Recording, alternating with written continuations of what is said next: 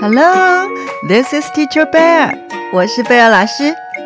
小朋友，你还记得不久以前，贝尔老师和 Amy 都感冒了，可是现在我们都好了。Do you remember? Not so long ago, I and Amy had a cold, but we are both recovered now. 今天，Amy 终于跟她的好朋友 Emma 见面了。我们来听听他们说什么。Today, Amy finally meets up with her friend Emma. Let's hear what they say.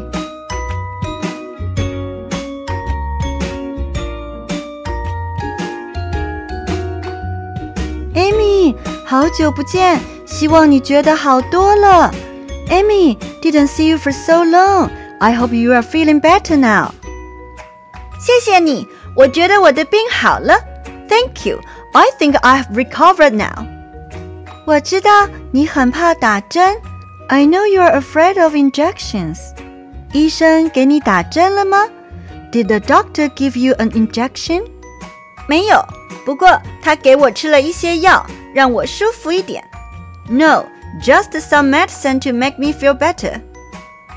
这次感冒你有哪些症状？严重吗？Did you have any serious symptoms with this cold? 我有一点发烧。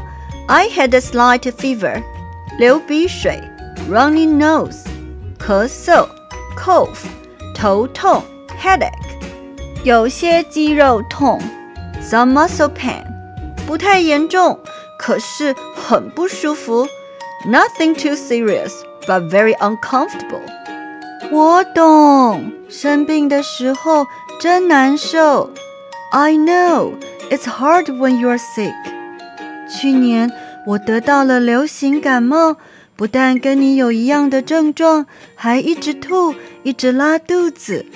I got the flu last year, not just the same symptoms as you, vomiting and diarrhea too. 我记得那个时候我担心死了。I remember I was so worried for you when that happened. 谢谢你这么关心我。 Thanks for caring about me so much. 我们都要更小心，注意自己的健康。We all need to pay attention to our health. 嗯，对了，医生还告诉我，流行感冒病毒无所不在，而且有很多不一样的类型。I remember the doctor was telling me the flu virus is everywhere and there are several different types. 所以最好的办法就是增加自己的抵抗力。 So it's really best to improve your immune system. 我奶奶说打流行感冒疫苗有用。My grandma said that it's worth getting the flu vaccine. 可是我妈妈有不一样的看法。But my mother thinks differently. 我爸爸也说打疫苗这件事很复杂。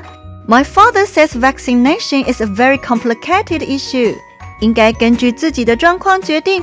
我们也应该尊重每个人的选择。He says it's something for everyone to decide according to their own situation, and we should respect everyone's personal choice. 可是 Mary 阿姨说每个人都一定得打疫苗，But Aunt Mary says everyone should be vaccinated. 所以他们全家每年都打流感疫苗。 So her whole family gets the flu vaccine every year. 我爸爸说，民主社会每个人的想法都值得尊重。My father says that in a democratic society, everyone's views should be treated with respect. 所以，Mary 阿姨一定也有她的道理。I'm sure Aunt Mary has her reasons. 下次我们去找她聊天，听听她的看法。 Next time we go to chat with her, we will ask about her opinion. 嗯。我喜欢去她家，每次都有好吃的。I like going to her house. She always has nice things to eat. 她总是说营养很重要。She's always saying nutrition is important. 哦，这才是你的目的。So you are only thinking about that. 才不是。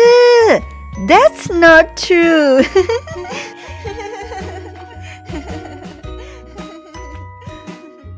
小朋友， 以前你感冒的时候有哪些症状呢？When you had a cold, what symptoms did you have？是不是也跟 Amy 一样，the same as Amy？而现在你是不是也替 Amy 开心呢？Now do you feel happy for Amy？ 你知道我康复了用英文怎么说吗？I recovered。请跟 Bear 老师再说一次，I recovered。小朋友，你在生活中做了哪些事情来维持你的身体健康呢？What are you doing with your lifestyle to improve your health? 请分享给朋友，并继续保持哦。Share tips with your friends and keep it up。我们下次见了。See you next time.